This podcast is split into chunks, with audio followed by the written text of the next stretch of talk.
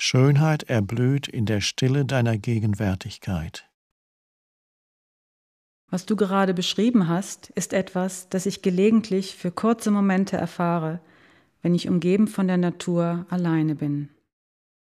Ja, Zen-Meister benutzen den Begriff Satori, um solch einen kurzen Blitz von Einsicht zu beschreiben, einen Moment von No-Mind und totaler Gegenwärtigkeit.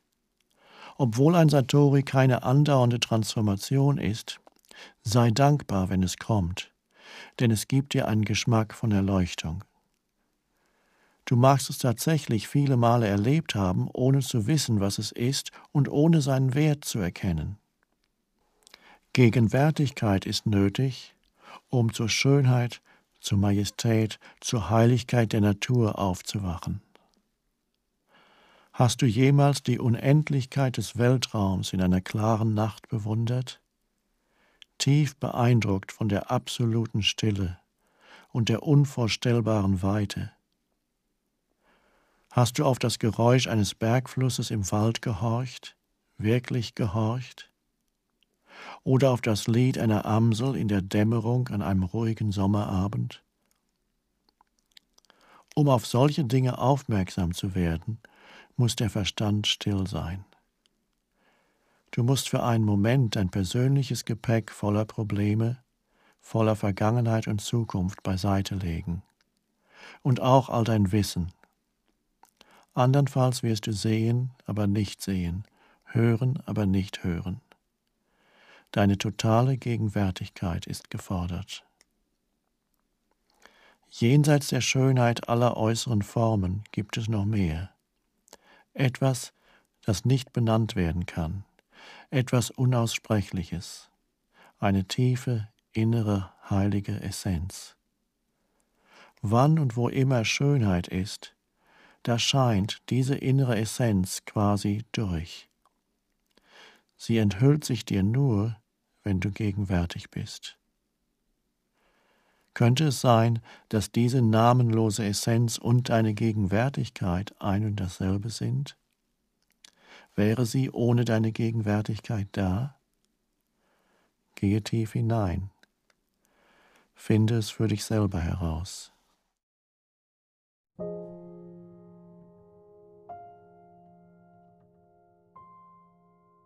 Als du diese Momente von Gegenwärtigkeit erlebt hast, war dir wahrscheinlich nicht bewusst, dass du für kurze Zeit in einem Zustand von No Mind warst. Denn die Lücke zwischen diesem Zustand und dem Zustrom von Gedanken war zu gering. Dein Satori hat vielleicht nur ein paar Sekunden gedauert, bevor der Verstand wieder eingesetzt hat, aber es war da. Andernfalls hättest du die Schönheit nicht erfahren.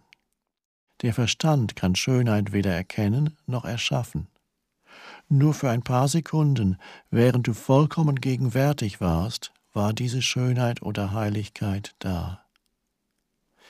Weil die Lücke so schmal war und deine Wachsamkeit und Aufmerksamkeit so gering, warst du wahrscheinlich unfähig, den grundlegenden Unterschied zwischen der Wahrnehmung, der gedankenlosen Bewusstheit von Schönheit und dem Benennen und Interpretieren dieser Wahrnehmung als Gedanke festzustellen. Die zeitliche Lücke war so schmal, dass es dir wie ein einziger Ablauf erschien. Die Wahrheit ist jedoch, in dem Moment, als Gedanken aufkamen, hattest du nur noch eine Erinnerung daran.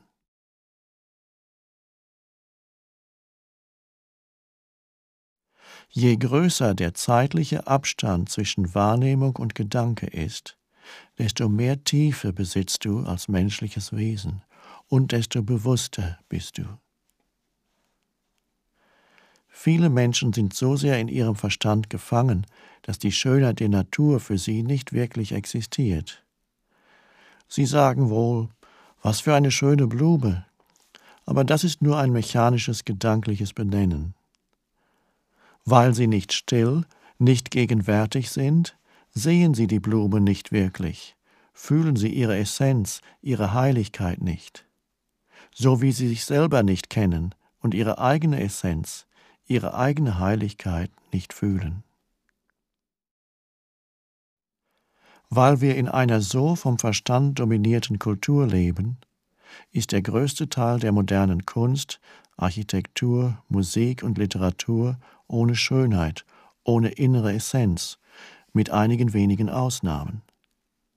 Der Grund dafür ist, dass die Menschen, die diese Dinge erschaffen, sich selbst nicht, nicht mal für einen Moment, von ihrem Verstand freimachen können. Sie sind also nie im Kontakt mit dem inneren Raum, wo wahre Kreativität und Schönheit entstehen. Der sich selbst überlassene Verstand erschafft Ungeheuerlichkeiten, nicht nur in Galerien. Sieh dir unsere Stadtlandschaften und die industriellen Ödnisse an. Keine Zivilisation hat jemals so viel Hässlichkeit produziert.